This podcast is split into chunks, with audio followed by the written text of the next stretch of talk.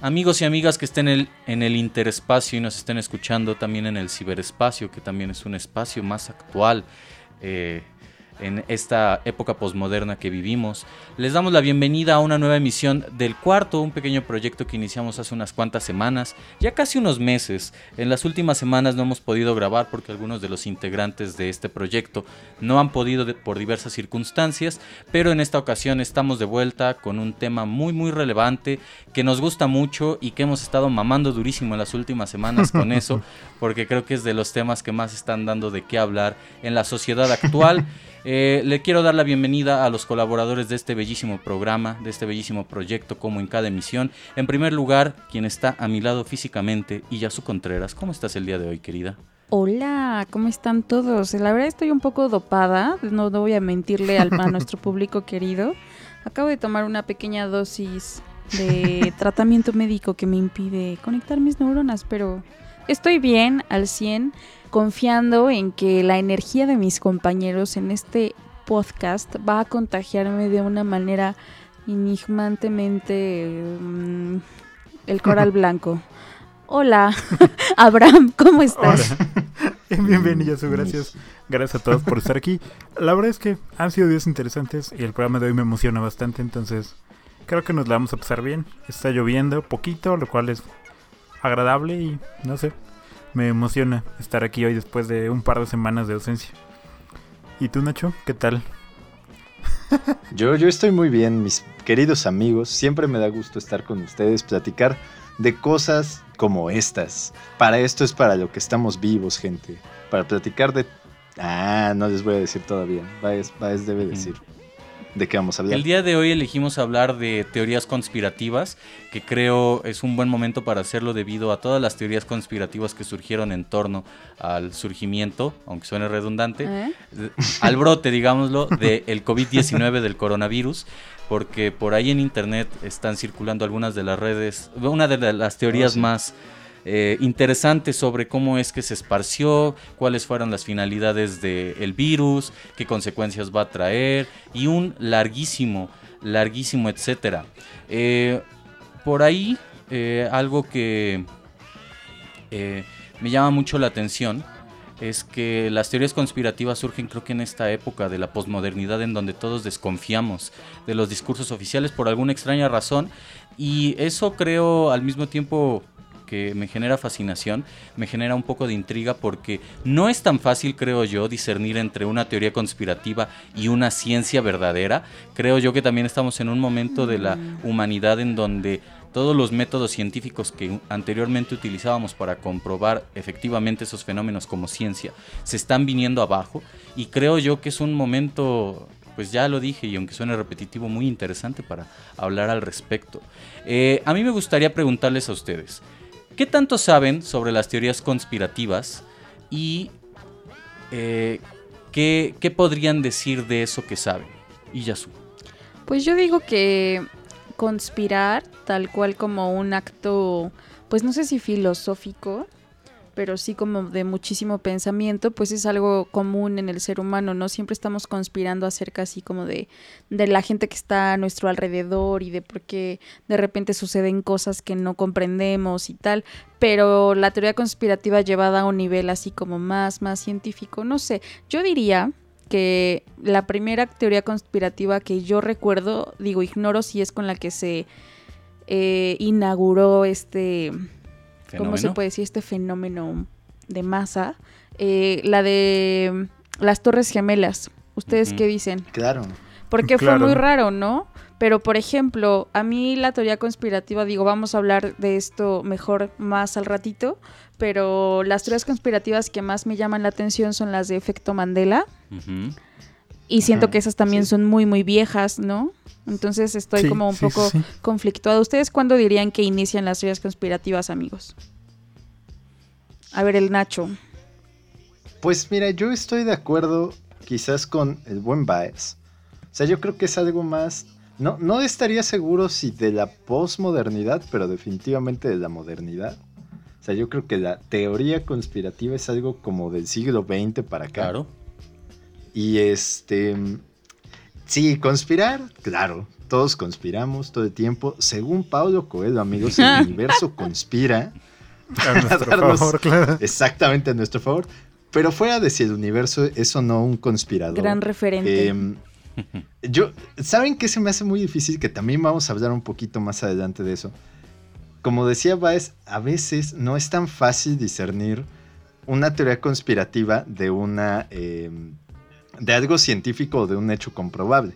Porque hay hechos que tomamos como ciertos o que han sido comprobados, pero realmente nosotros solo hemos escuchado que fueron comprobados, ¿no? No estamos seguros de cómo.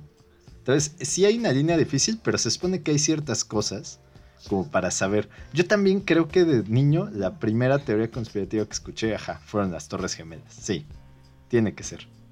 Sí, porque creo que somos parte de una generación que vivió eh, esa, esa transición entre el antes y el después de las Torres Gemelas y las consecuencias Sí. que trajo eso, ¿no? Desde el hecho de cómo concebíamos al medio oriental, a- no al africano como tal, pero a esos países cercanos a Medio Oriente, al árabe, y también cómo Sí. es que los Estados Unidos, en esta hegemonía increíble que tienen como país, también empezaron a señalarnos a nosotros, los mexicanos y los latinoamericanos, como parte de un conflicto, ¿no?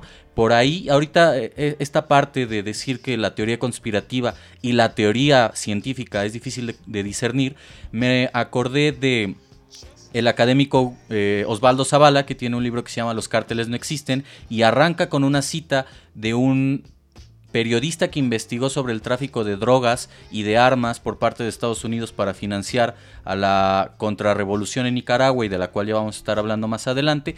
Y ese mismo periodista mencionaba que no iba a hablar de teorías conspirativas, pero que probablemente las personas iban a entender que de lo que, de lo que iba a hablar era de teorías conspirativas por el código Claro. y por lo que iba a decir, ¿no? En la tesis que hace Osvaldo Zavala de los cárteles no existen también suena un poco a esta codificación de la teoría conspirativa de decir nos han engañado y esta es la verdad con un sustento también muy distinto al que muchos conspiranoicos tienen, pero creo yo que eh, más o menos va por ahí el asunto de cómo es que nosotros vamos entendiendo el mundo a partir de las teorías conspirativas. Dato curioso, lo voy a mencionar antes de, con- de que continuemos. Estamos grabando esto el 17 de junio y en la emisión anterior del cuarto habíamos mencionado, o no sé si en una anterior a esa, que el fin del mundo según Dark es en los próximos días. No sé si 21... En 10 días. 20 En 10 días El exactamente. 27 de junio. 27 de junio, según Dark, es el fin del mundo. Y algo muy curioso, el día de ayer, es decir, 16 de junio, yo estaba con Iyasu y estábamos viendo los primeros capítulos de Dark. Spoiler, sí me gustó. Probablemente en un futuro hablemos de ello. Pero aparecen estas escenas en donde los pájaros mueren y según ella me cuenta, dentro de la serie plantean que cuando se acerca el fin del mundo los pájaros mueren. Antes de ver esa escena yo le había dicho que camino a su casa me había encontrado con muchos pájaros muertos. Entonces creo que yo ya me estoy poniendo también conspiranoico al respecto. Uf, Dato curioso, también está circulando en redes esta idea de que el fin del mundo se acerca en los siguientes días porque se hizo un replanteamiento de cómo se leía el calendario maya y que según estamos claro. en el 2012 de los mayas. También vamos a hablar al respecto de eso. Eh, Abraham, algo que gustes comentarnos sobre las teorías conspirativas. El inicio de las teorías conspirativas. Pues, bien, sobre todo yo creo que todos ustedes están equivocados, amigos. Sí, yo creo que Por lo todos siguiente. ustedes son estúpidos. A ver, a ver, dale. Lo que la gente cree que son teorías conspirativas, en realidad es la verdad del universo, amigos.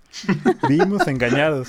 Pero ocurre lo siguiente, el, el sistema tiene un mecanismo tal que la gente que cree este tipo de teorías es tomada como locas para que Claro. se cierre el ciclo del sistema y nadie sepa la verdad. Ok. O sea, Mm. si, si tú escuchas a alguien hablando de reptilianos y tú dices, no puede ser lo que está diciendo, es porque evidentemente los reptilianos existen y están ahí. Pero han creado un sistema y un discurso tal que nosotros pensamos que no puede ser cierto. Oye, Y que quizá les conviene o estar ocultos entre las sombras. Claro. Oye, pero mientras, mientras estás diciendo esto, querido amigo mío, ¿tienes bien puesto tu, tu sombrero de, de papel de aluminio? O sea, no, Mira, no se me está lo como tuve que quitar en o este algo. momento porque ¿cómo si no van? suena feo. Pero te van a escuchar los reptilianos. Eh, Estoy en un cuarto a prueba de, De de reptilianos. ¿Y qué hay de la gente cangrejo? hace mucho frío en el cuarto donde estoy, entonces los reptilianos no pueden llegar. Un saludo a todas las personas que están interviniendo mi computadora y las computadoras de los respectivos participantes de este proyecto.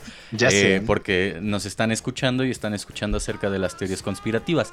Algo me llama mucho la atención y es que esto es un planteamiento que voy a hacer desde ahora, no como pregunta, sino quizá más bien como una reflexión que me gustaría que ustedes aporten. Y es que creo yo que muchas de las cosas que dicen que son ficción, como los alienígenas, como personas que mencionan que Dios es ficción, como las mismas obras literarias y las mismas obras fílmicas que son ficción, caen en un error por ahí bastante tautológico, si se le puede ver, bastante difícil de resolver porque es ficción en tanto que no tiene un referente físico, pero no puede ser ficción en tanto que existe un símbolo de eso. Entonces, Claro. porque existe un símbolo, existe un símbolo, existe en la realidad.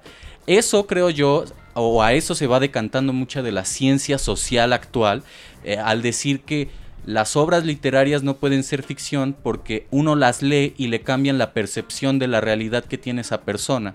Y entonces hay ciertos símbolos a los cuales va a recurrir esa persona en un futuro, como lo es el caso de viajar a la Mancha y no hacer el mismo recorrido dentro de la Mancha si no leíste el Quijote, así lo leíste, que sería eh, palabras más, palabras menos, una traducción a decir, uno no va a eh, la calle de Bucareli en la Ciudad de México si no ha leído Los Detectives Salvajes y, y no piensa de ese modo. El mismo Tino el Pingüino lo menciona en su canción Telemaquia para los Corazones Locos. Totalmente. De ahí un tugurio en Bucareli como Ulises Lima, ¿no?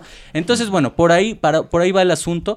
Yo soy partidario de, de esos nuevos conspiranoicos que creen que porque existe símbolo existe en la realidad y, no, y, y también se desbanca un poco la idea de el referente físico y de la comprobación científica porque hay otros procesos de por medio, en tanto también como lo plantea el grandioso Ludwig Wittgenstein al decir los límites de mi mundo son los los límites Los de mi lenguaje, lenguaje. son los límites de mi mundo.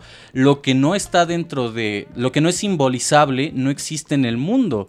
Entonces, bueno, ese es un viaje muy distinto, ¿no? Sí, Que- más o menos. sí, sí, sí. Pero tiene el- que ver. tiene que ver, sí, totalmente. Es que yo creo que depende de la teoría conspirativa, amigos. Porque si estamos hablando, por ejemplo, de una teoría conspirativa de Disney, Sí, claro. pues no, o sea, hay. existe la película, pero no existe ese mundo en la realidad. Pero, pero como cuál teoría conspirativa de Disney se te viene ahorita? Bueno, no sé, La mira, la verdad es que la primera que pensé es este que apoyaría un poco tu tu, tu monólogo interno De Adal Ramones. y no era lo que quería, pero leí recientemente que la que los siete enanos de Blancanieves en realidad representan los siete estados de estar en un pasón de cocaína. Ok, Guau. ok. De esas Ajá. teorías, Teoría. no sé ustedes amigos, no sé cuáles sean las teorías conspirativas que más les gusten, pero a mí, por ejemplo, este tipo de, de pequeñas teorías que además se me hacen más comprobables, si quieres verlo así, o, o Porque es todo que un universo, ¿no? Ajá, la interpretación ahí ya no afecta tanto, o sea, si tú lo entiendes de cierta forma, son estas de las caricaturas, que finalmente podrían ser muy fácil, pequeños dejos y, y, eh, pequeños chistes internos que los animadores y los escritores dejan Ajá. dentro de, de su trabajo, para que alguien los Ale- encuentre y diga, ah, no más. Como Claro, además, yendo que un poco al. Ajá, perdón. Perdón. Como que la mamá de Andy es la dueña de Jessie, por ejemplo. Ajá, sí, esa es otra.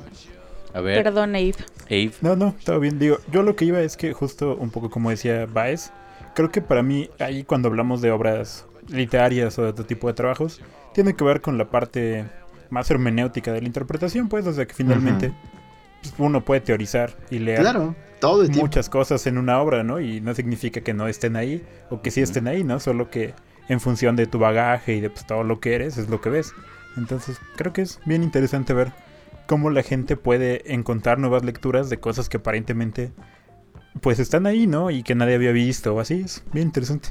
Todo lo Respecto que a eso, eres. amigos, por cierto, nada más como una pequeña nota, hay una novela de Humberto Eco, que no sé si hayan leído, eh, El péndulo de Foucault.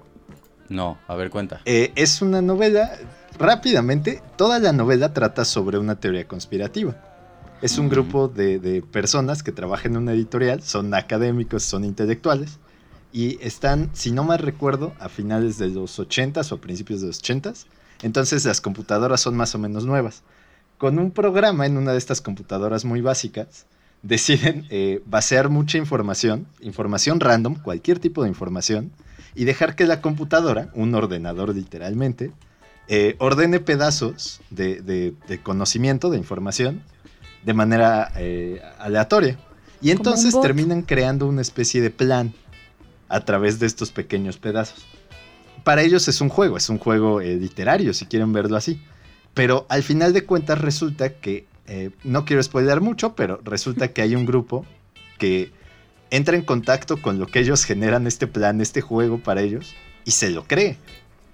Y entonces empiezan a perseguirlos, porque creen que saben más. Entonces, para mí es, es muy interesante porque explica muy bien cómo funciona esta idea de que cualquier persona, de que una teoría conspirativa literalmente podría salir por azar. claro. podrías tomar cierta eh, cierto pedazo de información sacado de contexto y dárselo a la gente y la gente podría empezar a creer cierta cosa sin que tú interfieras más. Claro, eso es muy cierto. Ahora, me llama mucho la atención que tú estés citando a Humberto Eco porque creo yo, no solo en esta novela que tú comentas, sino en la más famosa, en El nombre, de, la rosa, de la rosa tiene una temática muy parecida a la teoría de conspiración al decir estos güeyes están quemando, no es spoiler porque también existe la película, interpretada creo que por Sean Connery, ya sí, Sean Connery. cuál de los mil, múltiples actores que interpretaron a 007 aparece en esa película. menciona que hay un grupo específico de personas que están quemando los libros antiguos porque tienen una cierta idea de adoctrinamiento religioso. Creo que en general Eco, no nada más en su novela, sino en muchas de sus teorías, habla en código de conspiración, pero lo hace de una ah, manera tan sutil. Que, que, no sientes que es una teoría de conspiración como los güeyes que hoy día se ponen en el internet, como nosotros, a hablar sobre teorías de conspiración o a elaborar teorías de conspiración, ¿no?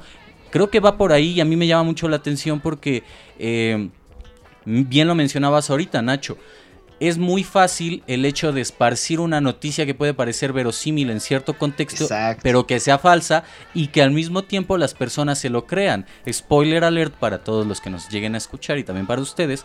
Uno de mis intereses y creo que uno de mis proyectos de investigación gira en torno a cómo las noticias de la dictadura argentina eran falsas, pero las hacían creer como reales y tenían un cierto código de teoría de conspiración, al mismo tiempo que muchas de las novelas producidas en la época de la dictadura tienen un cierto código también de teoría de conspiración. No sé cómo explicarlo. Parece que, que no hay una distinción clara entre ambas, ¿no? Abraham también lo mencionaba. Uno puede meterse en la interpretación de los textos y sacar por el mismo contexto la misma experiencia personal, diferentes interpretaciones del mismo texto. En un podcast que yo escuchaba sobre conspiranoicos mencionaban que, y quizá ustedes lo sepan, en el resplandor eh, Stanley Kubrick empieza a elaborar una suerte de metáfora de cómo él es que grabó el alunizaje. sí, claro. Esa es otra de las teorías conspirativas que me gustan.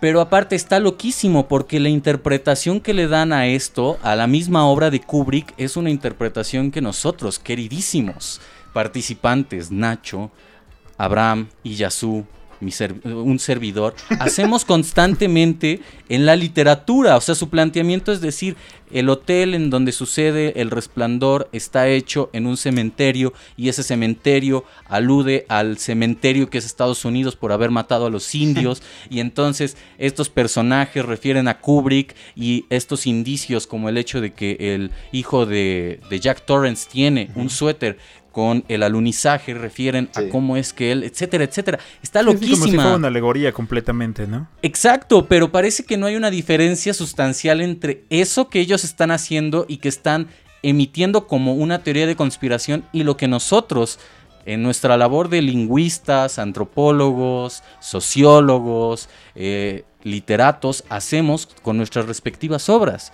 Entonces, ¿cuál es la diferencia entre el conocimiento que nos da eso con el conocimiento que nos puede dar una teoría conspirativa? Los quiero escuchar, por favor. Claro, pero antes de entrar en eso, yo quisiera mencionar un pequeño dato curioso acerca de Kubrick y, y, las teorías conspirativas. A ver. Y una de mis favoritas es que no sé si ustedes saben, pero dicen que los reptilianos mataron a Kubrick porque su última película es Ojos bien cerrados, ¿no? Así es. Entonces, se sabe que el corte original era mucho más largo de lo que terminó saliendo realmente, porque se dice que había una secuencia de 20 minutos en la que Kubrick mostraba cómo eran los rituales de los reptilianos que hacían en los lugares secretos como el Palacio de Buckingham y lugares así, Mm. y que entonces cuando él se lo muestra a sus productores, que claramente eran reptilianos, ellos se enojan mucho, le piden que corte eso de la película, él se niega y entonces lo matan. ¿Y cómo, cómo es el método de asesinato? ¿Cómo es que murió Kubrick según el discurso oficial? Pues de un, como todos, de un paro cardíaco. Ajá, sí, sí, sí, solo Como murió. todos en su cama. Estaba feliz. grande. Pero Sí. Además, eh, fíjate que esa teoría, Abraham justamente ya me había contado alguna vez esa teoría. Y yo, yo por lo general trato de ser muy escéptico, siempre. Pero, es decir, Ice White Shot es la última película de Kubrick, efectivamente. De hecho, muere antes de terminarla, lo cual tampoco ayuda a, a desbancar la teoría. Y, y mucha gente, a pesar de que es una buena película, mucha gente eh, dice que no es suficientemente Kubrick. O sea, que el corte final que vemos es, es- eh, no, no tiene como eh, ese sello que Ujú. le falta, que, se le- que es muy raro, porque eso era lo que más trataba de poner. Es decir, tiene la música, tiene el ambiente, pero mucha gente dice que, que le faltaba más cosas, más obsesión a la película. Entonces esta teoría de que toda esa parte, la parte Kubrick de la obsesión, era la final, que cortaron los reptilianos, pues, no sé, podría, podría ser. Es loquísimo. Y Yasu, ¿tú qué opinas? ¿Tú crees que hay una diferencia entre la elaboración de la teoría conspirativa con la elaboración de una teoría antropológica, sociológica? eh, que creo que va más por ahí? ¿no? Porque, porque creo que la teoría conspirativa se mete mucho con el discurso, no tanto con los resultados que se hacen de una investigación científica, sino con la emisión de un discurso. Es decir, Sí, no se claro. meten los conspiranoicos tanto con decir es que tal químico y tal químico en este fenómeno no son ciertos, sino más bien con las farmacéuticas nos están diciendo Claro. que este químico es el mejor y bla, bla, bla. ¿Tú cuál crees que sea la diferencia sustancial entre uno y otro? Pues no, o sea, creo que lo que hace el antropólogo, el sociólogo, el literato es conspirar, güey, eternamente. en un Muy ciclo bien, sin agrada. fin. O sea, Sí, todas las tesis que hemos hecho son teorías conspirativas en tanto de, bueno, ¿qué pasa si eh, uno esta teoría con esta y entonces así analizo cierto texto o cierto discurso, ¿sabes? Y entonces sacas una teoría conspirativa. Creo que al final el, el objetivo de la teoría conspirativa no es que el mundo la reconozca como cierta, sino más bien tener los suficientes argumentos como para que te intrigue o intrigue a, cierto grupo de personas con el bueno, y sí puede ser cierto, ¿no? O si pasara esto realmente, ¿cómo sería el mundo? Creo que las teorías conspirativas en realidad como mm, un fenómeno social es más como generar morbo, ¿saben? Así como de, ah, Sí. claro, porque nos mintieron sí. y entonces pasó esto, ¿no? Y ya de un lado como más científico en estas teorías conspirativas que digo, tienen que ver con cosas muchísimo más serias que, que no son Disney, por ejemplo, y que tienen que ver con cárteles del narcotráfico, güey, o, o cosas por el estilo, pues ahí sí se tienen que valer como de, de- de cosas más tangibles, pues para hacer creer o para demostrar un punto, ¿no? Pero creo, güey, que todas las tesis que se han hecho en todas las licenciaturas de las FF y L del mundo Y las que no forman parte como tal de son una teorías FFL. conspirativas puras y duras. Claro. Pero a mí, me, a mí me llama mucho la atención, digo, tú estás planteando que la teoría conspirativa no tiene como fin último el decir esta es la verdad, pero al mismo tiempo la reacción que genera en las personas que lo reciben es nos, está- nos han estado mintiendo, la verdad está en otra parte. Es una intriga, ajá. Sí, ¿no? A mí me llama Sí. mucho la atención la, la posible contradicción que surge de la teoría Oye, conspirativa. Kubrick murió un 7 de marzo, como un 7 de marzo yo nací. ¿De mí qué? ¿De Oh, qué por año? el amor de No, Dios, ¿qué no, puede no queda, porque esto? yo nací en el 95 y Kubrick murió en el 99. Olvídenlo. Ah, cerca, muy cerca. Vámonos. Había una conspiración posible ahí, pero... Ahí hay que hacer una teoría Ahí conspirativa, puede haber como amigos. 15 conspiraciones posibles, amigos. Claro, claro. ¿Vámonos a dónde? Vámonos, vámonos con una pequeña canción y un pequeño, digamos, corte musical de este programa del Corte cuarto, en donde musical. estamos hablando sobre teorías conspirativas. Esto corre a cargo mío, es parte de mi selección musical del Ah, día de ok. hoy. Iba a preguntar Y- si tú lo hiciste, si era tu Ajá, canción. yo igual y yo, oh, wow. Ay, no, no, no. perro. En realidad Es- es Yo dije, es el debut de Vice, wow. Él nos va a poner a The Bias 5 The Vice 5 es el proyecto que tendremos dentro de unos años y Yasu y yo con con nuestros, nuestros hijos. posibles quintillizos. no mames. Ok. Pero no, vámonos a escuchar. Lauti va a ser la voz principal. Sí, Y el la que más va a ser la voz principal. Sí, claro, porque tiene que, que corresponderse con su análogo, con su alegoría de Michael Jackson, ¿no? Pero no, vámonos a escuchar esto, eh, que es de los Stooges, eh, forma parte de su disco Fun House. Vámonos a escuchar esto que se llama Down on the Street, es la canción con, lo que, con la que abren ese disco y ahorita regresamos para seguir platicando sobre teorías conspirativas. Vamos a escucharlo.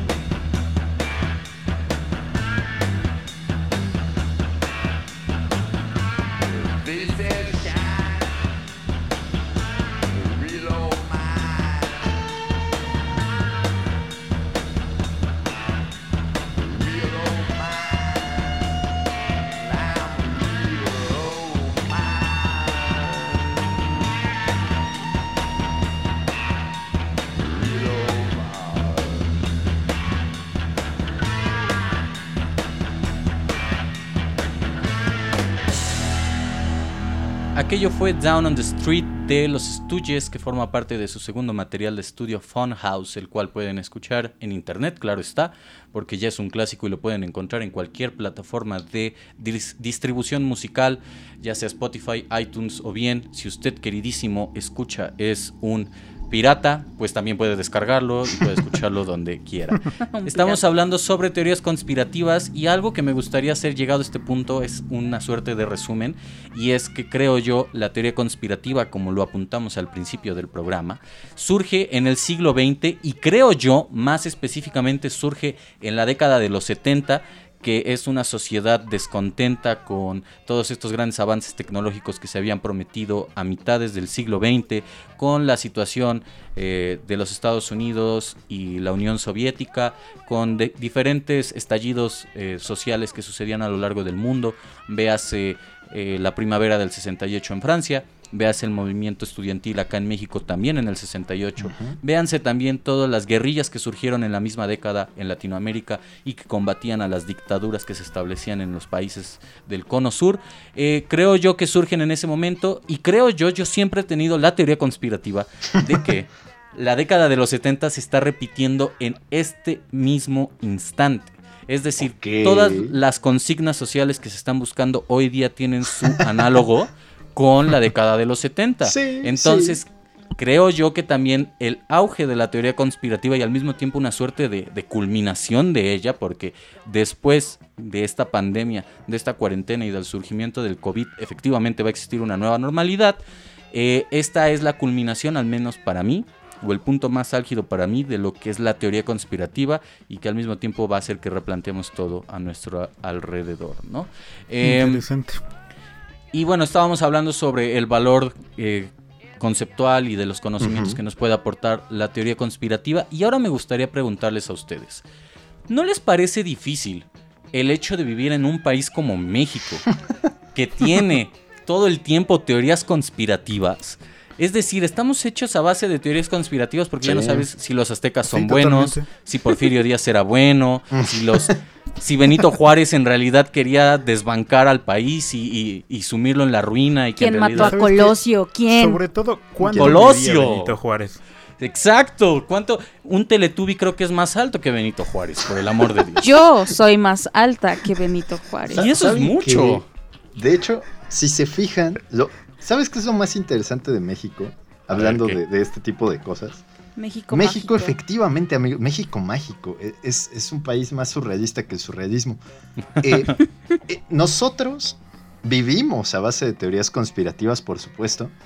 Y es increíble que es casi del mismo tipo de dominio popular la teoría conspirativa y la razón real, solo que como por pacto elegimos creer o, o- o tal vez no creer la teoría conspirativa, pero tampoco le damos tanto peso a, a los motivos reales, como quién mató a Colosio, como el chupacabras, como el, el- el COVID ahorita. Casi todas las cosas que pasan en este país tienen su propia versión de teoría conspirativa. Sí, claro. Entonces, yo creo que México es muy interesante porque es un lugar en el que tienes de dos. O buscas desesperadamente conciliarte con la realidad, con la realidad factual que tú puedas conseguir. O decides ir con la corriente y meterte algunas de estas teorías conspirativas como el juguito de rodilla en, en los hospitales y, cosas así. Juan Diego, que se le apareció en el Tepeyac. Claro. No, claro, y que hay académicos. Regresamos al punto del Ah, anterior sí, bloque. Que esa madre es como una, una prueba científica, ¿no? ¿Qué? Dicen. Pues lo de la Virgen. O sea, tú, tú sí eres de los Diego. que creen que... que- No, no, no, pero que según existe la, la no sé si la teoría, Ajá, o sea, güey, eh, o o, sea, la es el evidencia de- científica ajá. de, que la ropita del Juan Dieguito, o sea, era, era neta, güey. o sea, que si al- alguien se la plasmó Yo, mágicamente. yo había escuchado al contrario la teoría conspirativa de que nunca había sucedido eso. Ah, claro. Y de hecho, hay muchas Y cosas. existe en la realidad, explicación amigos. un poco, ¿no? De los simbolismos y de todo lo que pasó ahí. Y que Yo- incluso yo no por sé. ahí, perdón por interrumpirte Nacho, le quiero mandar un afectuosísimo saludo a una persona que también ama las teorías conspirativas, la profesora Norma Barranco, comentaba que Juan Diego parecía más bien una persona de la India, no parecía mestizo mexicano y que estaba loquísimo, pero bueno, Nacho. Yo no sé si ustedes saben, ah, retomando un poquito hace rato lo que decíamos de qué tanto valor eh, puede llegar a tener, valor eh, de información científico, la, la información de una teoría conspirativa sobre la, la ciencia, hay varias cosas que se han tratado de hacer para hablar un poquito de esto, o sea, hay digamos pruebas que se, generales, o sea, son normas tan generales que son muy, muy eh, falibles pero más o menos para distinguir una teoría conspirativa. Entonces se habla mucho de que, por lo general, decimos que hay una teoría conspirativa cuando las evidencias, estoy, ustedes no me ven, pero estoy haciendo comillas con mis manos. Eh, cuando las evidencias suenan muy increíbles o poco fiables, se puede hablar de una teoría conspirativa. Pero esto también nos lleva a una paradoja de racionalidad. También puede haber teorías conspirativas que a pesar de no ser ciertas, estén tan bien planteadas en la racionalidad general que puedan ser creíbles y entonces la gente las crea. La paradoja Pero del tiempo, Fíjate amigo. también que pasa mucho, perdón, y ya sé creo que te interrumpí, pero No, pasa mucho una cosa, creo, y es que muchas teorías conspirativas parten de un hecho factual que sí es Claro. Real. real y está probado científicamente, ¿no? Pienso, por ejemplo, ahora en la teoría del way 2K, Ajá, sí, que era sí. como, claro, el mundo se va a acabar, ¿no? En el año 2000 porque las computadoras van a entrar en caos porque no pueden registrar más allá. Que de hecho sí es un hecho factual, o sea, porque las Sí. computadoras no Hasta pueden registrar más allá. 1999. Ujú. IBM tuvo que sacar un parche para solucionar eso y pasaron diferentes cosas. Pero no era como tal que se iba a acabar el mundo, solo que la gente fue como de, güey, se iba a pasar. De hecho, va a haber otro Way 2K, pequeño dato curioso, para el 2038. Órale. Así que prepárense, amigos. No, porque se va a acabar el 27 de junio. Ya nos queda poquito tiempo. que, por ejemplo, esta idea de el Y2K y de la desaparición de información creo que la trata de una manera muy sutil, porque no profundiza, no es su, su intención profundizar en ello. Blade Runner 2049. Sí, si no sí, estoy sí. equivocado, en la película mencionan Ajá. sobre el apagón que Sí. hizo que se perdiera muchísima información de los replicantes y de diferentes humanos, etcétera, etcétera, Que ¿no? también ya viene, por cierto. El apagón Ya. es 2022 o 21, Ajá. ya no me acuerdo. Son tantas cosas que la verdad es que ya no, no sé por dónde continuar. Abraham, ¿te gustaría aportar algo en esta narrativa conspiranoica que es México? Fíjate que eh, estaba pensando en, en todo lo que ha pasado. Y en realidad creo que México en sí es una especie de teoría conspiranoica, ¿sabes? Sí, de acuerdo. O sea, es que estamos formados de teorías conspiranoicas. Para mí eso es lo interesante. Que en realidad, eh, justo pensaba en, en esto que decías acerca de la posmodernidad y las teorías de la conspiración. Y creo que es cierto, en el sentido de que parte de lo, de, de lo fundamental para entender la época actual es la caída de los discursos que son verdaderos, ¿no? Los metadiscursos. Y en ese sentido, pues creo que casi cualquier teoría conspiranoica se vuelve posible debido En a México. que a- ajá, en México particularmente, a que podemos encontrar a alguien que crea lo mismo que nosotros, ¿no? Y en Oh, ese sentido, sí. cuando hace eco lo que decimos, pues parece que es más, más Real. certero. Y eso está bien chido. Sí, Oh, sí. O no. es, es yo, raro. yo no puedo dejar de pensar en la canción de Yuri, güey, desde que Juan dijo lo del puto apagón. Perdón. El apagón. qué cosas suceden. No, pero sí, miren, por ejemplo, una que se parece mucho a lo que acaban de decir con lo de las computadoras y tal, pues que el grandioso coronavirus es producto de la 5G, amigos. Este, la Ah, claro, tecnología una- nos va a matar. Y que Además, los- el juguito de rodilla es el combustible para las torres 5G, por Es- supuesto. e- ese diagrama es hermoso, ¿lo han visto? Sí. ¿Cuál? Que está así como torre 5G, Ah, juguito sí. de rodilla, No, yo, COVID-19. yo no lo he checado, pero por ey. ejemplo, eso es muy popular al menos en Europa y Estados Unidos. Y se ha demostrado que no hay torres 5G en Latinoamérica y sí hay coronavirus, ¿no? Muy Es- fuerte en este momento, por cierto. Claramente, entonces es, es algo raro, no, no sé cómo decirlo. Por ahí me comentaba la misma profesora Norma que eh, según Levi Strauss, en uno de sus tantos análisis sobre los mitos y no sé cuántas mamadas de relaciones de parentesco entre la sociedad, decía que hizo de todo el universo menos de México, porque México era básicamente un cagadero. Entonces, que no se iba a meter con México porque ni siquiera él mismo entendía que estaba sucediendo. Estamos en Da- otra realidad. Básicamente es, es un dato curioso que por ahí me llegó y que me llama la atención. Ahora bien, chicos, hay teorías conspirativas muy locas, como es el, el líquido de la rodilla y que están inyectándole a personas dentro de los hospitales para matarlos y que el coronavirus no existe o que el 5G es el que propaga el coronavirus o que Bill Gates inventó el coronavirus Ah, en claro, algún también. laboratorio chino. Pero hay otras teorías que en algún momento surgieron como conspirativas y que tiempo después se comprobaron como cierta. Solo para reafirmar el anterior punto que tocamos sobre que México es una teoría conspirativa en sí solo, hay que decir que una de las teorías conspirativas que surgieron en su momento y que después se comprobaron fue que en México alguien llegó a asesinar a León Trotsky. Ah, por El- supuesto.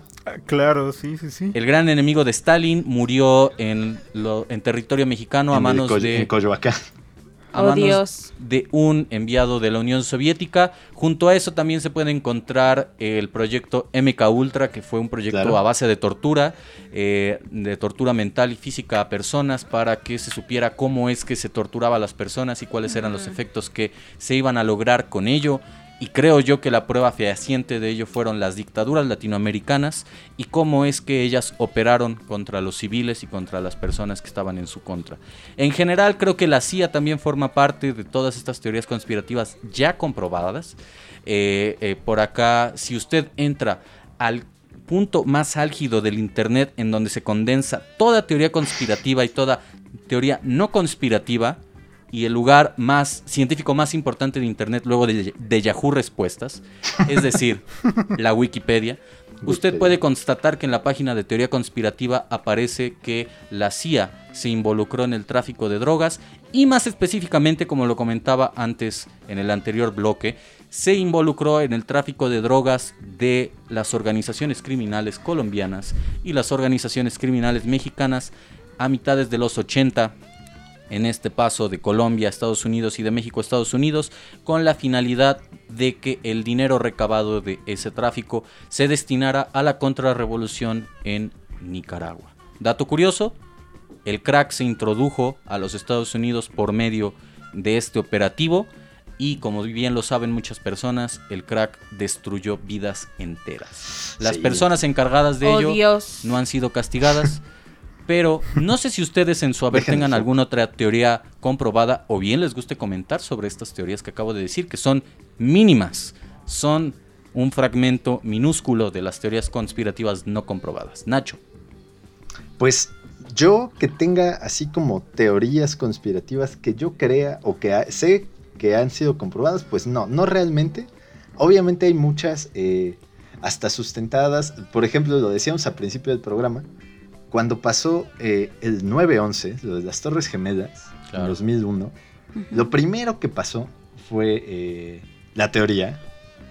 Cuando pasó la conmoción y el, este, cosa, la xenofobia contra la gente árabe, empezaron las teorías conspirativas de por qué había sucedido, cómo había sucedido. Incluso yo no sé si ustedes sepan, por eso, por eso digo que tal vez no comprobadas, pero más o menos. También eso pasa con las teorías conspirativas a veces. No se comprueban del todo, pero surge suficiente como para que haya duda razonable. Entonces, incluso hace dos años, me parece, salió una película sobre el vicepresidente de George Bush, eh, Dick Cheney. Y entonces, sí, en sí. esa película, en la que Christian Bale hace de Dick Cheney, se, se alude muy fuerte a que todo fue efectivamente un plan de Dick Cheney, o sea, de, de la administración Bush, sin que Bush supiera demasiado al respecto, este, para, para justamente, eh, digamos, unir o, o encontrar un enemigo que fuera este, una gran excusa para invadir territorios donde había petróleo. Ok. Entonces, cuando incluso llega a permear algo que s- en teoría era una teoría conspirativa, en, en estas eh, obras revisionistas, si quieres ver, en cosas de ficción histórica o incluso históricas, yo creo que ahí ya ese tipo de teorías ya pasan un poquito más hacia lo, mm, lo real o lo, lo aceptado como real y Lo dejan de ser verosímil, ¿no? teorías conspirativas. Sí, sí, sí. Es lo que te decía de México, que aquí casi todo es una teoría conspirativa, pero también al mismo tiempo se suele saber cuál era lo- la verdad, solo que decidimos quedarnos en el limbo. Sí. No negamos ni aceptamos ninguna de las dos. Sí, estamos en una suerte de ambivalencia continua. Y Yasu, ¿tú tienes alguna teoría conspirativa comprobada en tu haber o te gustaría comentar alguna de las que ya mencioné de manera muy somera o profunda? No, eh, fíjate que comprobadas, no. Pero bueno, las del efecto Mandela me intrigan mucho porque sí, sí, tal parece ser que todos recordamos algo, güey, y, y no es así, ¿no? Entonces, sí, sí. eso Sí, me sí. llena de mucho coraje interno. Mucho más porque yo sí recuerdo que el monito de Monopoly tenía un monóculo en el ojo. Y ahora sucede que no lo tiene. Pero no. Miren, las que más me gustan demonios. en realidad son estas de personas que fingen su muerte. Como mi adorado Juanga, Sí, claro. Dios lo tenga en su gloria o no. Este, Paul McCartney, güey. Ah, esa es mi favorita, me la has robado. Esa es muy, esa es muy top buena. también. Porque aparte, o sea, sí es como de, verga, ¿por qué en el Sgt. Peppers están alrededor de una tumba, güey? ¿No? Y entonces está el instrumento, como que estos güeyes también dan ciertas eh, pautas para que pensemos que es real, ¿no? Y luego está, ¿cómo, cómo se llama la rola esta que si escuchas al revés? Ah, bueno, es, Este- es Revolution Number 9, Ajá, la sí, que tiene el, mensaje. Ajá, y bueno, se ve que Nacho es un viril maníaco que quizá quiera quitarme el micrófono justo ahora. Pero bueno, Paul McCartney, también Elvis Presley, güey. Y recientemente leí una muy cagada acerca de que Michael Jackson puede ser el papá de Bruno Mars. Órale, esa no la sabía. Es porque está loquísima. Y entonces que según sí se parecen y que Pues sí eh, hay parecen. muchos indicios que Michael dijo así como de, oh, tengo un hijo, pero no puedo decirles quién es. Y que asistió, no, hay algo así, güey. Pero esas son las que más me watch. gustan, porque justo alimentan también como... O sea, los, los, los. Si el mundo fuera una novela, güey, los artistas serían realmente un personaje que siempre está oscilando entre la realidad y la ficción. Claro, sí, claro, sí. eh, de- es uno de los puntos de los que partimos. ¿no? Déjenme creer que yo acabo de crear esta máxima, ¿sí? Está bien. Es toda tuya. Me agrada, me Déjenme agrada. creer que soy sabia. A Y ya ver, su 2020. Sí, a como partir hace de ahora rato te tú, citaremos. Abe, dijiste, somos, no, creemos lo que vemos. Y yo, ojo, y Abe 2020. Pero bueno, Nacho, a ver, cuéntanos más de la teoría de Paul McCartney. Antes De de, hecho, continuar yo- con, con la teoría de Paul McCartney, me gustaría que se comentara, no sé si tú, Abraham, querido, creo que esto ya forma parte de las teorías de favoritas, ¿no? Entonces, eh, Sí, no sé sí. si a ti te guste comentar algo respecto a las que están comprobadas, querido Abraham, o nos lanzamos ya con la selección musical de Nacho. Pues es que fíjate que, estén comprobadas, creo que en realidad no tanto, porque siempre he pensado que todas las teorías conspirativas en las que creo son verdad, entonces aunque me digan, Nice. aunque me digan que es mentira, seguiré creyendo que es verdad. Está es bien. un debate que no creo que debamos tener en este momento, Ok. pero me, me agrada debatir acerca de, de si Paul McCartney murió, que yo soy partidario de que sí murió. Ok, Entonces. ok, va que va. Bueno, pues entonces nos lanzamos en este corte musical a la selección que, y, que tiene preparada para el día de hoy el queridísimo Nacho. Cuéntanos. Ustedes no me lo van a creer, amigos, pero me lo van a tener que creer porque es lo que vamos a escuchar. Justamente mi selección, cuando dije, ok, me toca poner una rolita y vamos a hablar de conspiraciones, ¿qué pongo? Pensé en Paul McCartney Ok. y en esta teoría. Entonces, ahorita les explico por qué, de hecho, ahorita que hablemos de las favoritas, justo después de la canción, escogí Come Together, que es la primera canción de Mm, Lady Gran Road rola. que tiene ahí gran parte del peso de la teoría conspirativa de Paul McCartney tiene que ver con este disco. Entonces, Es por eso disco. escogí. Gran canción, un clásico. Escogiste tú algo de, de los Stooges, yo escogí algo de los Beatles. Nos fuimos muy clásicos el programa de hoy. Qué vintage. Entonces, qué vintage. Entonces, ¿qué les parece si vamos a escuchar Come Together? Y volvemos. Me parece perfecto.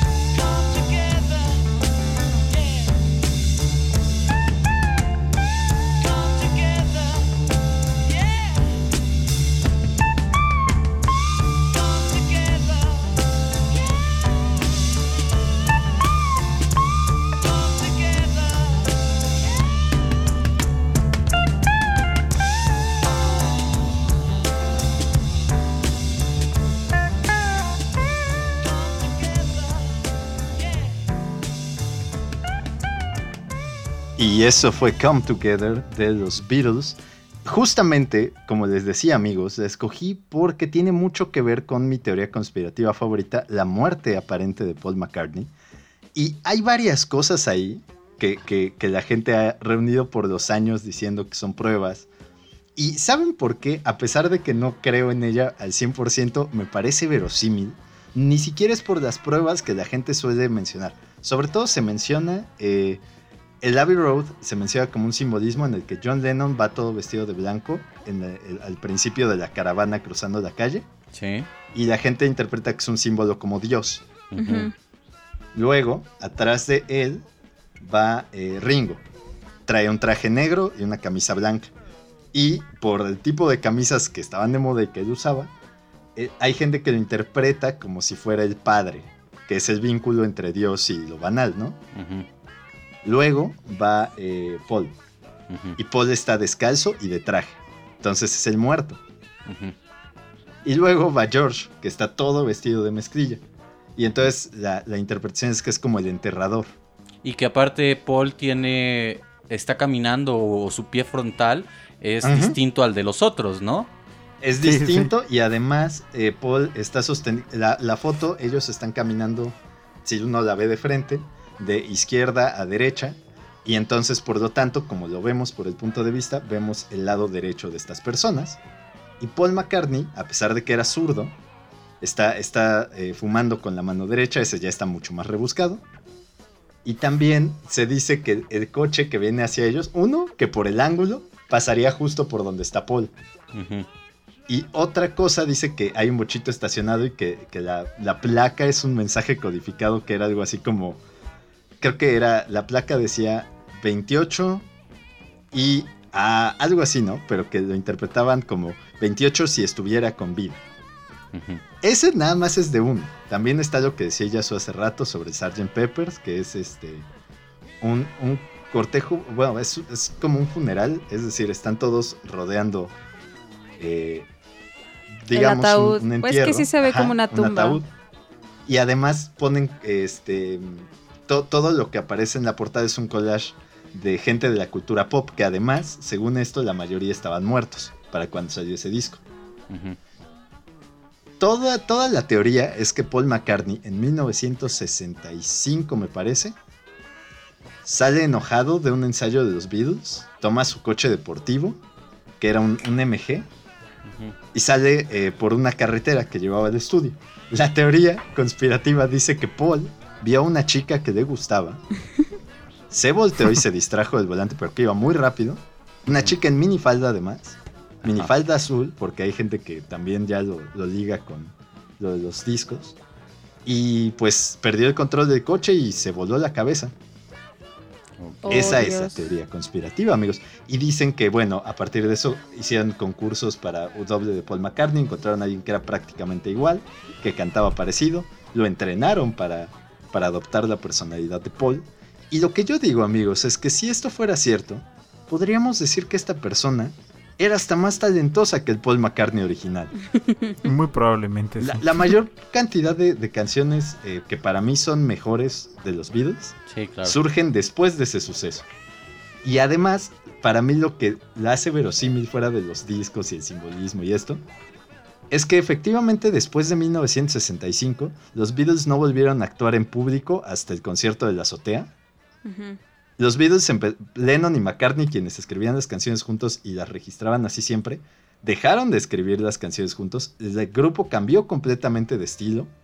Todos se empezaron a separar un poco a partir de ese año. Entonces, hay ciertas cosas, es lo que hablábamos, la verosimilitud o, o la racionalización de ciertas cosas hace que una teoría conspirativa pueda parecer bastante certera. Claro.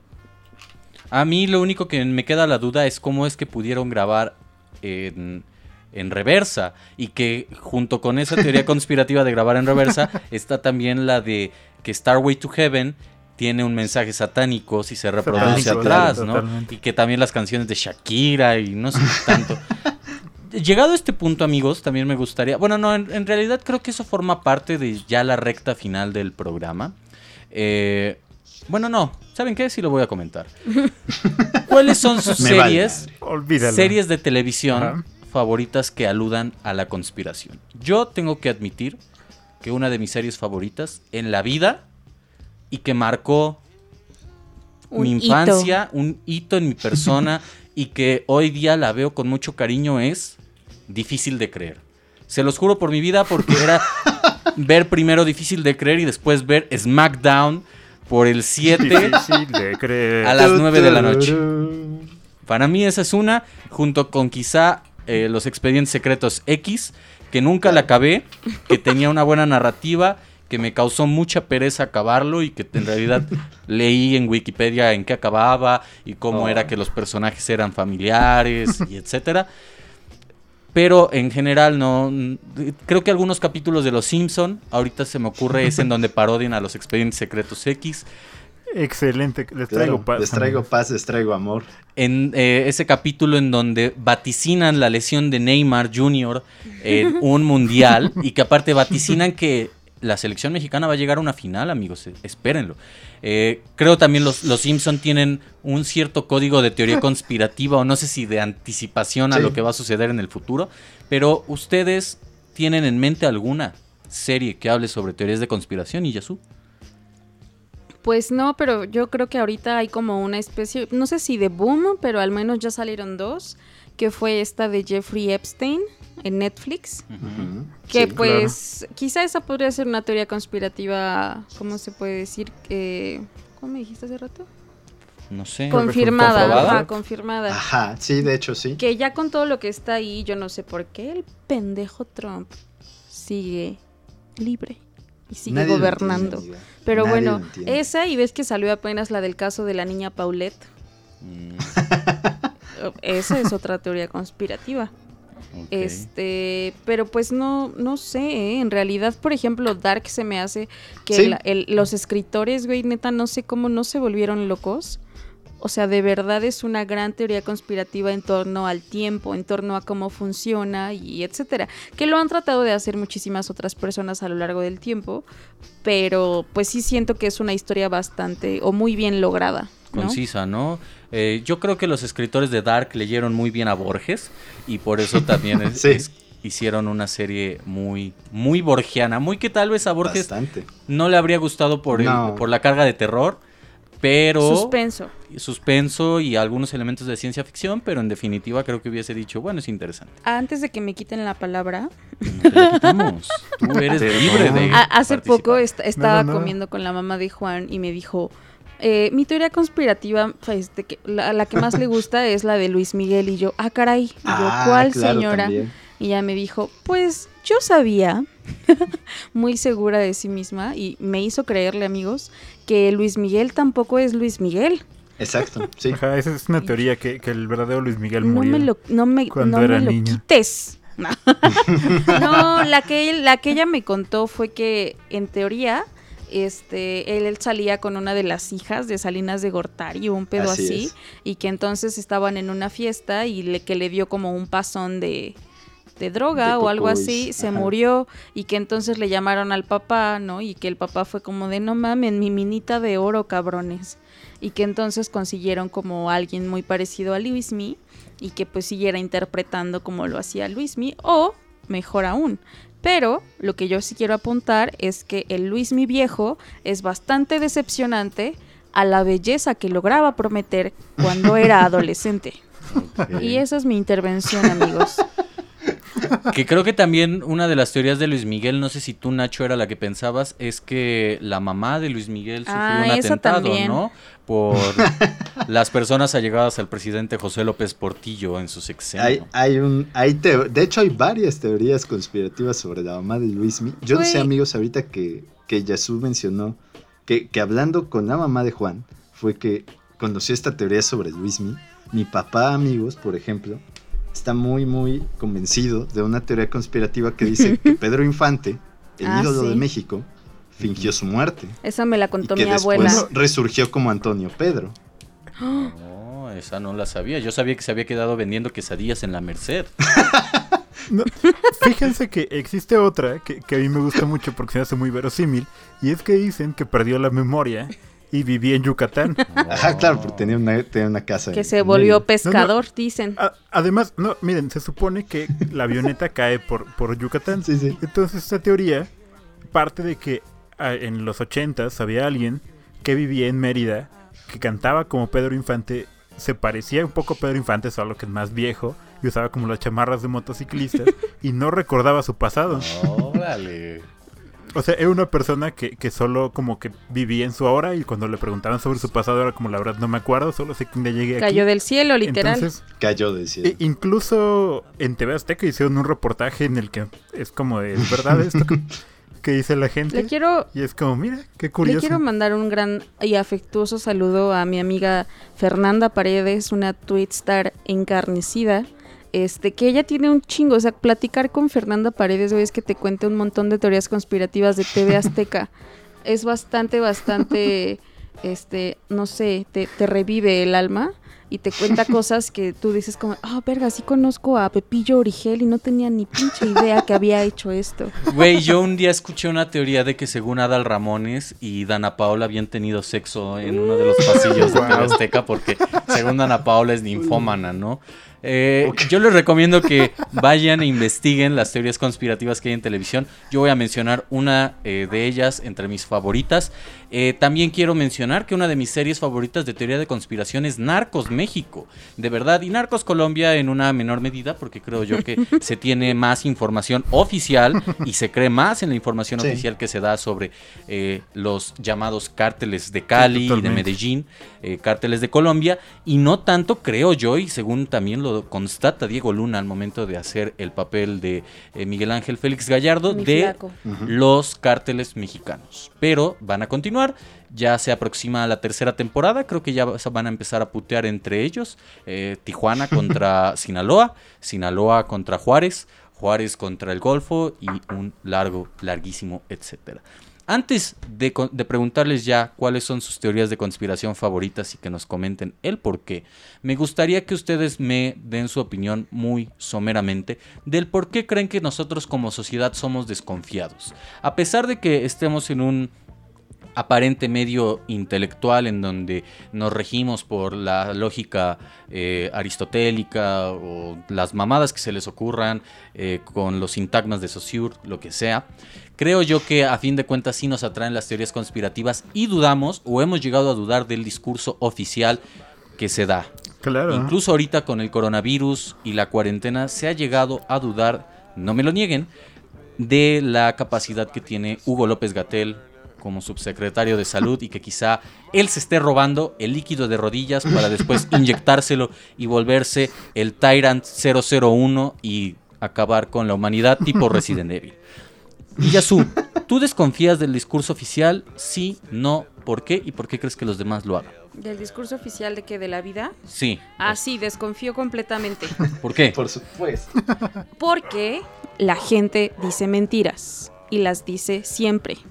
Y ya. O sea, ¿tú no crees que haya verdad? No, es que, o sea, la, la mentira en un nivel político, pues no estoy como defendiendo a los que dicen mentiras, pero pues se hace como para preservar un bien mayor, ¿no? O es esta pendejada que todos creemos. Sí. Entonces, pues, sí, o para preservar, mejor dicho, el bien de muchos intereses.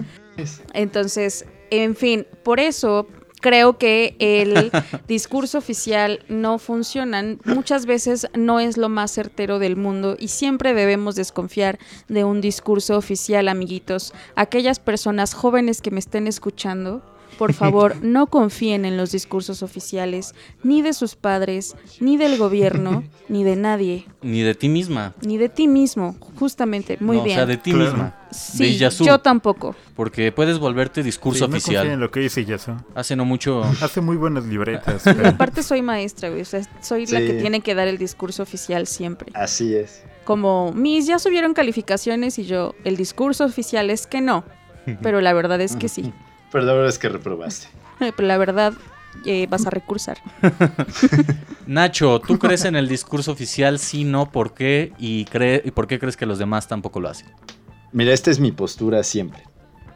Yo creo que uno tiene que ir más allá, es decir, puedes escuchar el discurso oficial y aunque eso también puede representar una paradoja, debes buscar diferentes fuentes que, que apoyen o no Claro. lo que tú crees al respecto. Entonces, yo puedo escuchar el discurso oficial y decir, sí, seguros, y entonces buscas. Puede ser, porque eso también es otra paradoja, sobre todo en nuestra bella era del Internet, que todo lo que encuentres, o al menos lo que encuentres más fácilmente, también esté manipulado. Pero al menos habrías tenido algunos puntos de contraste respecto a lo que escuches. Justamente creo que el problema, eh, el gran problema que la sociedad tiene respecto a, a sus opiniones sobre la mayoría de las cosas es que se quedan con un solo punto de vista todo el tiempo. Entonces, tanto la gente que no cree para nada absolutamente en ningún tipo de discurso oficial, como la gente que cree ciegamente en el discurso oficial, tienen el mismo tipo de, de- de error metodológico, que es no buscar, que es quedarse con lo primero que escuchan. Claro. Entonces, sí, yo también estoy de acuerdo con Iyasu. La verdad es que uno tiene todas las razones del mundo para desconfiar de un discurso oficial. Curiosamente, un discurso oficial es lo menos confiable del universo, pero si lo contrastas con otras cosas, yo creo que al menos puedes formarte una opinión propia al respecto. Yo también quiero diferenciar discurso oficial refiriéndome a un discurso político dado por autoridades federales de- del lugar donde sea a un discurso científico.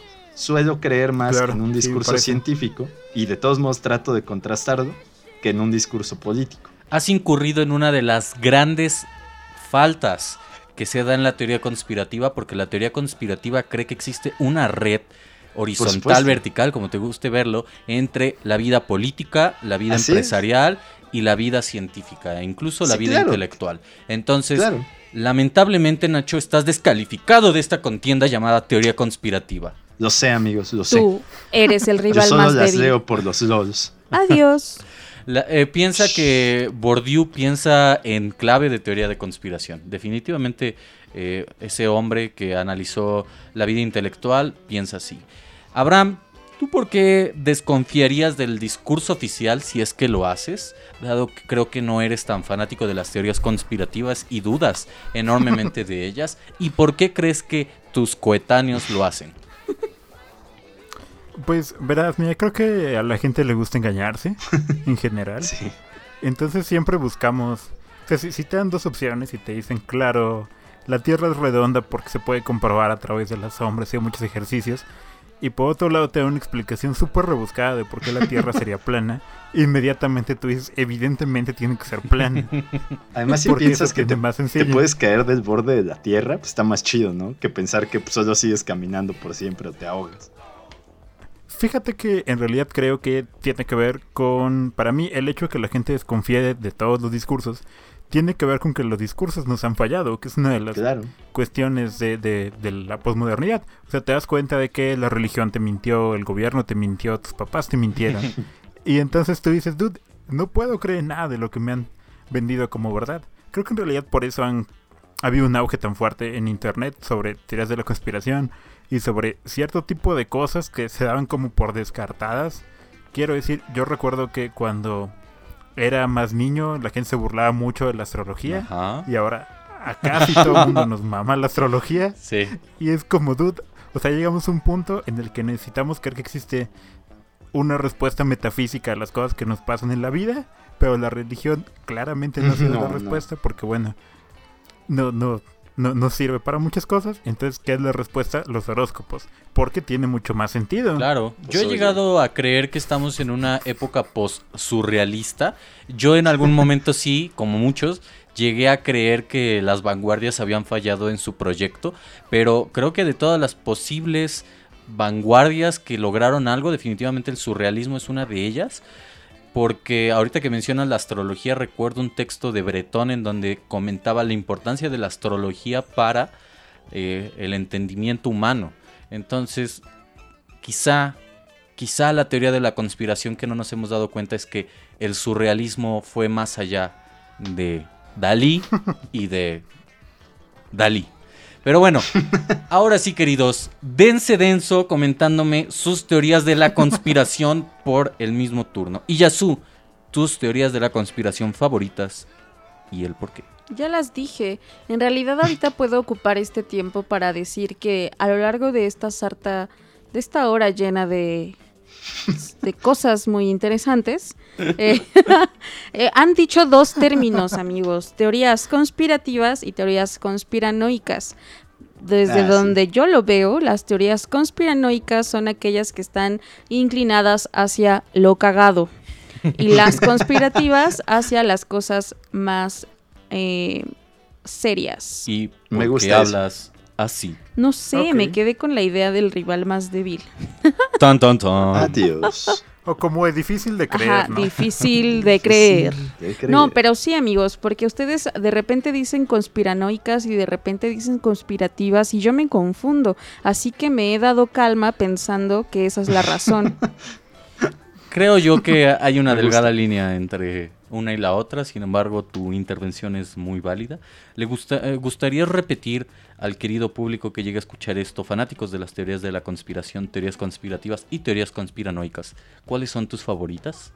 Las de efecto Mandela, todas las que tengan que ver con efecto Mandela, la de mi queridísimo Juanga, la de mi queridísimo Paul McCartney y la de mi queridísimo Elvis Presley. ¿Dónde crees que esté Paul, Ma- Paul Y McCartney?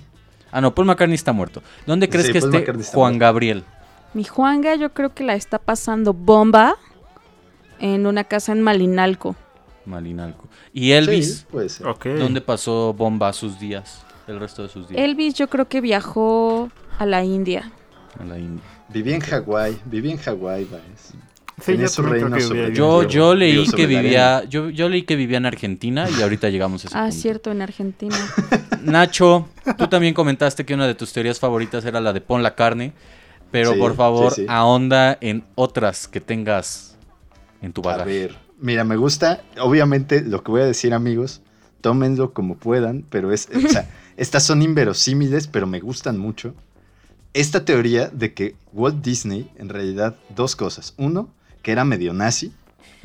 Y dos, que está vivo, lo han mantenido en criogenia. Y además tenía un proyecto de un túnel secreto a Cuba porque le gustaba comer niños cubanos. Oh, Sí, sí. denso. Walt Disney está, está en criogenia para cuando puedan. eh, Sí, yo- mantener eso, su eso, cuerpo eso vivo. es cierto, mi querido amigo. Miren, ¿saben qué me agrada de este programa? De hacer este programa con Abraham. Que todo lo que digamos, Abraham nos dirá, pero eso es cierto, amigos. Abraham cree en Ajá. todo. Me, me gusta esa y me gusta. mm, ¿Qué otra teoría conspirativa está padre? La teoría Pixar, amigos. La teoría Pixar está padre. Me gustan mucho estas teorías conspirativas de, de ficción. ¿Saben por qué? Porque creo que esas son bonitas porque en realidad no tienen repercusión en la vida real. Entonces me gusta la de, la de que ¿Cuál es la de los Pixar, amigo? son todo. La de Pixar es que todas las películas Pixar están conectadas en un solo universo. Entonces es cronológico. O sea, aunque parece que son películas que, que están muy, muy distanciadas por tema, por este realidad, si quieres verlo así. Según esta teoría, es algo así como. La teoría Pixar es algo así como la historia de los autómatas. Entonces, digamos que puede empezar en Valiente, Y yo. En donde, por ejemplo, los animales, o bueno, la- las ánimas, Ahí donde deja... Eh, ah, no, la era existen. de hielo no es de Pixar, olvídalo. No. hay, hay espíritus, ¿no? Y entonces los animales pueden comunicarse y además los humanos se pueden transformar en animales. Empieza por ahí, luego no me acuerdo a, a cuál se va. O sea, hay un salto ahí sobre, sobre lo de los animales y, y Y llegan a animales los que piensan y hablan. Luego, creo que sí. Luego se va a Toy Story, donde ya es eh, esta idea del alma dentro de un objeto y que está animado en realidad, o sea, que vive. Luego a Cars, luego, eh, o más bien, luego se va a Wally, que los humanos dejan la Tierra. y Ajá, se que van. la contaminaron. Ajá, sí, lo mismo Luego que pasa en. Inc. No, Ajá, pero, Monster pero Inc. si no estoy equivocado, Valiente tiene conexión con Monster Inc. y Wally Sí, sí, sí. con Cars, porque en Cars Es que no en hay teoría- humanos. En teoría todas se, ajá, todas se comunican, bueno, todas tienen que ver. Y se supone que sí, que Wally se van los humanos, pero como ya las criaturas que establecimos, por ejemplo, en Toy Story, existían en la Tierra, sin humanos, ya están libres para, pues, para rondar por ahí. Por eso hay coches sentientes. Sí. Sí, es, es una buena teoría, amigos. También está la de que los Rugrats son este. Son Ah. todos eh, pedazos de la imaginación esquizofrénica de Angélica. Ajá, y que todos están muertos, Ah, ¿no? es gran teoría. Está bien rudo, sí. Ay, sí, todos murieron. No, qué bueno que son bonitas, amigo. Son algo así como creepypastas y eso. Son bonitas porque no afectan nuestro día a día, y excepto Nacho cuando trata te de niños muertos. Qué bonito. No, no, no, no, mira. Trata de, de niños que no fueron materializados. Amigos, una teoría comprobada que jamás metimos en ese grupo y en ese espectro es el suicidio de Calamardo. Amigos, ¿en qué estamos pensando? Pero aparte es una como creepy. Pero es que eso es más una creepypasta. Pero también la de. Angélica, Las, amigo. las creepypastas, las creepypastas no podrían entrar como una especie de teoría conspirativa, amigo. Para mí No sí. califican. En Sí, cierta ¿no? forma, yo creo que sí. Sí, O sea, porque es lo sí. que les decía, la teoría conspirativa no es si esto exi- es real o no, sino si un animador decidió hacerlo y ponerlo ahí. ¿Eh? Sí, puede ser cierto. Abe, te toca. Sí, dude, vas. Pues muy bien. Eh, es difícil elegir una. Y Abraham, muy un bien. par. Elige la más loca, güey, así. Es que mira, por ejemplo, yo sí creo en los reptilianos. Vaya, eso, eso no está en tela de juicio. Damn. Creo en los reptilianos, eh, solo que de otra forma. un poco, eh, no sé si ustedes han oído hablar de los Zulu. No. Sí, E- Esta gente que vive en África, Sí, sí, que son sí. considerados el grupo humano más antiguo sobre Así la faz de la Tierra. Ellos son los primeros que hablan sobre los reptilianos. El problema está en cómo sea, para mí, y es un dato al que quería llegar, cómo eh, justo muchas de esas teorías parten, justo como lo decía, de una idea, de una creencia que alguien tenía en algún momento, que estaba sustentada y así. Y simplemente se, se, se vuelven otra cosa totalmente distinta, ¿no? En el sentido, lo que los Zulus proponen es que la humanidad tenía capacidades como de telequinesis y cosas super cool, que están medio comprobadas o no, dependiendo cómo quieran leer el mundo ustedes, pero que justo los reptilianos, que son esta raza que llegó de- del espacio, nos lo quitaron, ¿no?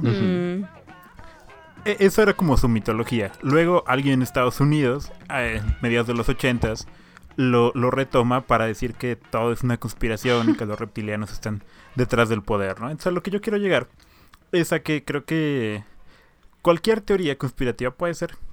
O sea, puede, puede estar como dentro del espectro de lo gris y es lo que me gusta de las teorías conspirativas a mí, ¿no? Por eso me es un tema tan fascinante y me gusta creer en ellas. Porque están como en ese en ese punto medio de la realidad, ¿no? Como en esa difference de, de, de Derrida, Ajá. en la que no sabemos realmente qué es lo que está ahí, ¿no? Claro. ¿Qué es lo que está pasando? Como que en esos huecos de la realidad donde se articula, es donde caben esas teorías y por eso a mí me fascina, ¿no? Fuera de si creo en ellas o no, en el mame, me, encanta ver hasta dónde la mente humana es capaz de, de crear cosas que le dan sentido a su realidad, ¿no? Y que parecen verosímiles y cuando las lees, en muchas ocasiones puedes decir, claro, esto tiene todo el sentido del mundo. Claro, que es una del es una capacidad imaginativa del mismo ser humano. Sí, sí, sí, justo. Bueno, nadie me preguntó, pero yo lo voy a decir y No, lo voy a yo te iba a extender. preguntar, Vamos, por favor. Estábamos amigo. a querido amigo punto. Baez, ¿puedes decirnos tus teorías conspirativas favoritas? Claro que sí, Nacho. Tengo una lista de 100 teorías favoritas. La Empezaré. pueden ver en mi blog, blogspotbaesteorías.com. Me voy a crear una, güey. No mames, sí. Dejo constatado Oh, en este Dios, programa no. Que mi próximo proyecto del Fonca será un blog sobre teorías conspirativas. Nice. Chinga nice. tu madre, Secretaría de Cultura Federal. En fin. No, no es cierto. no, por favor. Igu- No, no es cierto. Igual, igual y en la fundación me lo aceptan, en la Fundación para las Letras. Mexicanas. Pero bueno, Edita, edita esa parte. mi, mis teorías favoritas son, y voy a regresar a la que más he mencionado en este programa, la teoría sobre el tráfico de drogas por parte de la CIA en los Estados Unidos, en ese trasiego entre Nicaragua y Colombia. Un saludo al Pero señor. esa es cierta. Un, un saludo al señor que está pasando en el fondo, creo que de Abraham. Entonces, no, es el mío, pero ¿cómo sabes que realmente está ahí? ¿Cómo? Mire, esa es una prueba de que las teorías conspirativas son ciertas. Cuando empezamos a hablar de esto, al- algo apareció en el fondo, porque la Matrix no quiere que develemos la verdad, amigos. Puede ser. Bueno, Nacho, tú dices, es cierta, pero ¿cuál es el pequeño detalle en todo esto? El detalle está en que se cree que el asesinato del el agente de la DEA, Enrique Kiki Camarena, se llevó a cabo o se perpetuó por medio de los narcotraficantes. Lo que esta teoría de conspiración dice es que en realidad la CIA fue la encargada de matar a Kiki Camarena porque descubrió los nexos que sostenían los cárteles, los crímenes, eh, los grupos de crimen organizado con Nicaragua. la CIA. Esa es mi teoría de conspiración primera. Nice. Eh, la segunda es que creo yo, y esto eh, retomo la idea que tiene Abraham, es cierto para mí. Los nazis tuvieron contacto con los extraterrestres en la Segunda Guerra Mundial Ah, claro, esa también la había oído. Oh, y. Adolf Hitler se exilió en Argentina, porque en Argentina por alguna extraña razón llegan todos los blancos nacionales socialistas. Eso no me lo puede es- explicar. No, y, y, y, y- y pequeño dato curioso, ¿saben que hay una tumba de, de Hitler en Argentina? ¿Qué? Les voy a pasar la, la teoría de la conspiración, pero en teoría existe. Pues ¿Qué? yo creo que Bolaño retoma mucho de eso porque gran parte de los escritores que quiere, de los que habla más bien en la literatura nazi en América son argentinos. Entonces, no Sí. dudaría eso. Mi tercera teoría de la conspiración favorita es la teoría de que dentro de la Tierra existe una civilización. Sí, amigos, ok. yo Gente la creo. cangrejo. Claro, que, que la Tierra es hueca, sí, ¿no? así es, yo lo creo y entonces mi hipótesis es esta. A ver. Cuando los dinosaurios se extinguieron por medio del meteorito, en realidad se hizo una capa, una, una última capa de la Tierra sobre la cual nosotros vivimos y ellos están abajo viviendo y teniendo raves todos los días porque no tienen cuarentena ni coronavirus. Vean esta teoría conspirativa Está ilustrativa pronto por Facebook Live, donde Juan sostendrá una rocaleta para explicar esta teoría. Difícil de Yo creer. La cuarta, mi cuarta teoría favorita es que Mikhail Gorbachev, ese hombre que planteaba reformas nuevas para el Estado soviético, era en realidad un agente de la CIA.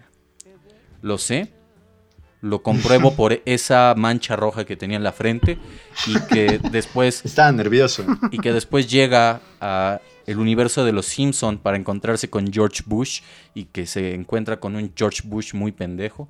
Eh, Ujú. Para mí esa es mi cuarta teoría Espera, favorita. ¿cuántas vas a decir? ¿Ya? Yo dije que Sí. 100. No mames. Cinco. Sí, Sí. Vice dijo que tenía 100, yo estoy de acuerdo. Y bueno, no, no es cierto. Ya Pero vamos creí a, que dijo que iba a abrir un blog para ella. Vamos a acabar con esto. En realidad, una teoría conspirativa, bueno, dos teorías conspirativas que al mismo tiempo que pueden ser muy eh, peculiares, son muy tristes.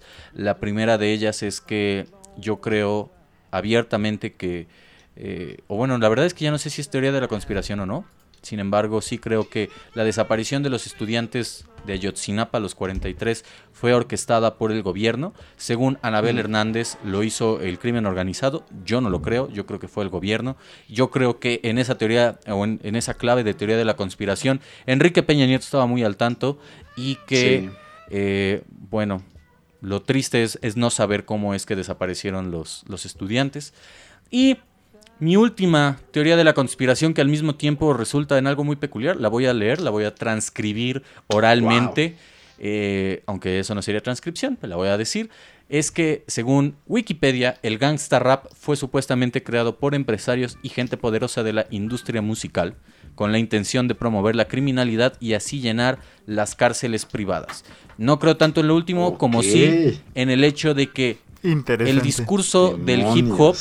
Mucho del discurso del hip hop sigue reproduciendo los estereotipos de la vida afroamericana cuando en realidad se podría tener un discurso diferente y una representación distinta de esos barrios marginales. Esa es mi teoría, Ese está muy rudo. es muy ruda, pero al mismo tiempo si nos Interesante. ceñimos teoría. en la idea que tienen algunos sobre el discurso, el discurso es controlado por unos cuantos que están en el poder y sirve para cambiar la Reptilianos, amigos. la reptilianos. percepción que tienen las personas de su entorno, entonces creo yo que es una manera para seguir creyendo que las personas, los afroamericanos son criminales cuando en realidad puede no ser así. Pero bueno, usted también, querido escucha, si tiene una teoría de la conspiración que guste compartirnos, escríbanos a nuestro Facebook, que es el cuarto podcast. Si no estoy equivocado, Nacho, tú eres el encargado de esto. Yes. Sí, sí, el cuarto podcast. Esperen, Sí es, amigos. acabo de recordar algo. A ver. Si ¿Qué Pau U acaba de llegar a este punto del programa, le mando un saludito porque nos ha escuchado todos los programas, amigos. Creo que se merece un gran aplauso. Bravo, bravo. Muy bien. Bravo. Por favor, que si Bravo. ella tiene su teoría de la conspiración, nos la Ah, ¿sí? comparta para que nosotros le Por demos favor. movida. Eh, eh, pues sí. Por cierto, es podcast el cuarto, no el cuarto podcast. Ese ya estaba tomado. Ah, ok. Podcast El Cuarto. Eh, pues nada, queridos, muchísimas gracias. Antes de acabar el programa, no antes de que me despida de los participantes de este bellísimo proyecto, vamos a escuchar unas intervenciones que nos enviaron algunos podescuchas eh, en torno a sus teorías conspirativas. Por ahí hay una sobre la Matrix, hay otra sobre las redes de pedofilia y el Pizzagate. Eh, pero antes de Ah, eso, claro. me gustaría despedirme de ustedes. Muchas gracias por conspirar conmigo en estos casi eh, 90 minutos de programa. Verga. Y Yasu, Difícil de creer. No, amigos, la pasé bastante bien. La verdad se me olvidó que tenía sueño. Y como siempre, es un honor compartir eh, el espacio en la computadora de Juan como cada semana o cada que podemos. amigos, amigos, Cada que se puede. amigos, amigos, amigos, antes de que nos despidamos, se me olvidó de una última teoría de la conspiración Oh, que a mí me encanta. Dale, dale, dale. Es, Venga, es la venga, teoría venga. de Selene Delgado, el prototipo que se emitió sí. a través de Uy, guau. a sí, través sí. de los Canal 5. Sí, del, del servicio a la comunidad de Canal 5 y que en realidad Solicitamos su colaboración para... Exacto. Y que en realidad Selene Delgado nunca existió, era en realidad una suerte de imagen, eh, Genérica. sí, genérica de todas las posibles mujeres Eso desaparecidas. es muy triste. En México, Sí, sí, súper triste. es muy triste. Otra teoría de la conspiración interesante es que Ya, Paco Juan. Stanley fue asesinado por el crimen organizado por traficar con drogas. Eh, Sí, Fue, Pues sí, hasta se cayó la coca en el Mario gallinazo, Besares, fue. Besares. Fue Mario así Besares. es. Todos lo sabemos. Pero bueno, eh, creo que esas ya son las últimas. Eh, Nacho, eh, muchas gracias por aguantar mis Muchas teorías gracias. de la conspiración. Gracias amigos, me encanta hablar de estas cosas con ustedes porque siempre seguimos sacando y sacando cosas. Y además, ¿saben qué? Cuando hablamos de estas teorías, hasta como que creamos otras más en lo que vamos haciendo. Entonces, como siempre es un gusto estar con ustedes. eh, que nos hayan escuchado, también les agradezco mucho a los que nos escuchan.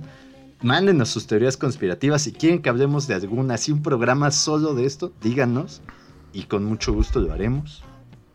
Gracias a todos. Gracias, Abraham, por compartir estos minutos de tu tiempo hablando sobre teorías conspirativas. Espero que en un futuro Reptilianos. estemos llevando a cabo nosotros como el cuarto un proyecto de esparcir teorías conspirativas en WhatsApp. Algo que te... Por creo que tú vas a ser el líder de ese proyecto y quien más aporte. Este, algo que te guste agregar, querido. Pues nada más recordarles, por favor, que cuando tengan oportunidad, tapen las webcams de sus, de sus laptops. Tengan cuidado. Si, si ustedes tienen la oportunidad de poner papel aluminio o algo así para evitar que su señal sea captada, háganlo, amigos. Tengan cuidado. Hay mucha gente afuera queriendo robarse su información y su líquido de rodillas. También. por Entonces, supuesto. cuídense, preocúpense y lean teorías de la conspiración, creen las suyas. Siempre nos va a divertir leerlas y, y, y nos, y es muy emocionante saber qué piensan ustedes de cómo funciona el mundo en lo oculto. Los queremos, amigos. Gracias, en realidad me divertí mucho, Yo mucho, igual mucho. me divertí bastante y por favor, Los quiero. Yo los quiero aún más, por favor, querido podescucha, eh, sumérjase en esto y ahonde en las posibilidades de quién mató a Colosio. Un gringo en Sonora me dijo que lo mató, lo mató Manlio Fabio Beltrones. Eh, yo creo que lo mató nuestro querido presidente Andrés Manuel López Obrador, adelantándose a toda, eh, todo el contexto actual. No es cierto, por favor, eh, Dirección Federal de Seguridad, no me investiguen, aunque ahora es el CISEN, o ya no sé cómo se llame la, la No, el CISEN desapareció. bueno, la pinche secretaría esa que nos está investigando ahorita mismo y está escuchando nuestro programa. Un saludo a Se llama ustedes. Secretaría de Investigación para el Bienestar o algo así. Ok, perfecto, quien sea ustedes. Muchas gracias, queridos, por acompañarme. Fue un gran momento eh, esta, toda, toda esta discusión en torno a las teorías conspirativas. Le recomiendo a ustedes y también a usted, escucha, que vaya y busque en YouTube leyendas urbanas sobre la televisión en México, muy interesante. La voz del güey no me gusta y al final la caga siempre, pero es muy interesante algunas, muy descabelladas otras. eh, pero bueno, muchas gracias. Esto es el cuarto, nos escuchamos hasta la próxima. Bye. Hasta la próxima. Adiós. Adiós.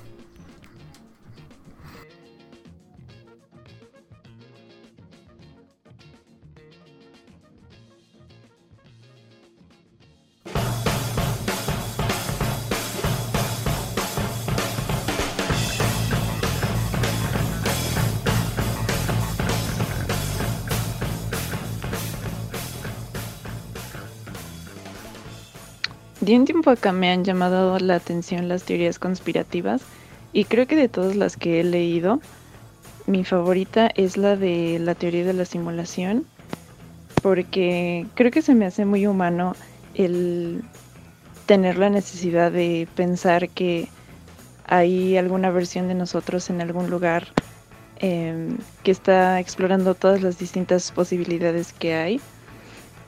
Y me agrada mucho el hecho de que cada vez se esté tomando con más seriedad y se vea como algo posible.